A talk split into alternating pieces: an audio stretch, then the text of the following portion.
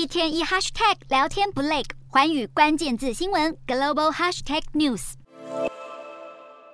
今年九月，日中建交届满五十周年，理应会有盛大庆祝活动。两国关系却处在低谷，纵然双方对于官方接触并不排斥，也期待能有所突破，但是无论是外部环境或是内部社会氛围，都让日中高层推进互动关系绑手绑脚。其实，对于建交五十周年，两边政府都希望能借由相关纪念活动来创造接触的机会，也尽可能的避免制造任何紧张情况出现。维持对话来促进建设性的稳定关系。今天的国际新闻评论要来谈谈日中建交五十周年会不会落得低调收场的结果，而外界关注的暗习会可能举办吗？各自的考量及顾虑是什么？其实十年前日中建交四十周年时，逢十的重要性同今年的五十周年一样备受重视，但是当时却落得冷清度过的下场。为何会如此？主要是因为当年日本政府。将钓鱼台国有化，惹得中国政府相当不开心。中国各地也爆发规模不小的反日示威活动，庆祝建交四十周年的大型官方纪念活动也因此取消，草草结束。而今年迈入建交五十周年之际，也是钓鱼台国有化满十周年，两国在敏感议题的冲突与矛盾恐怕难以缓解。当然，日中双方各自都有相互克制的作为。中国在日前举办了九一八纪念仪式，虽然仍有动员民众参加活动，但是中共高层选择不出席的安排，被外界视为是为了避免不必要的政治解读，借此来展现中方有意稳定双边关系的意味。除此之外，日本政府对于建交五十周年也采取开放的态度，虽然没有官方主办的相关仪式，但外务省也公开说明由民间规划举办的系列纪念活动。显然，日方仍相当看重双边外交关系。日本国内的反中氛围并不激烈，不过纵然双方政府都不想在五十周年时破坏气氛，但是国国内社会的仇恨氛围仍难以排解。尤其中国长期对内洗脑日本军国主义的历史印记，这使得中国民众的民族主义仇日意识根深蒂固。尤其是今年正逢日本将钓鱼台国有化满十周年之际，难保国内会再次爆发民粹式的反日行动。同样的，近年来日本国内的反中情绪也在攀升。日本智库言论 NPO 近期发布的最新民调结果显示，仅有六六点一趴的民众对日中关系感到满意，近五成对日中和平友好条约持怀疑态度。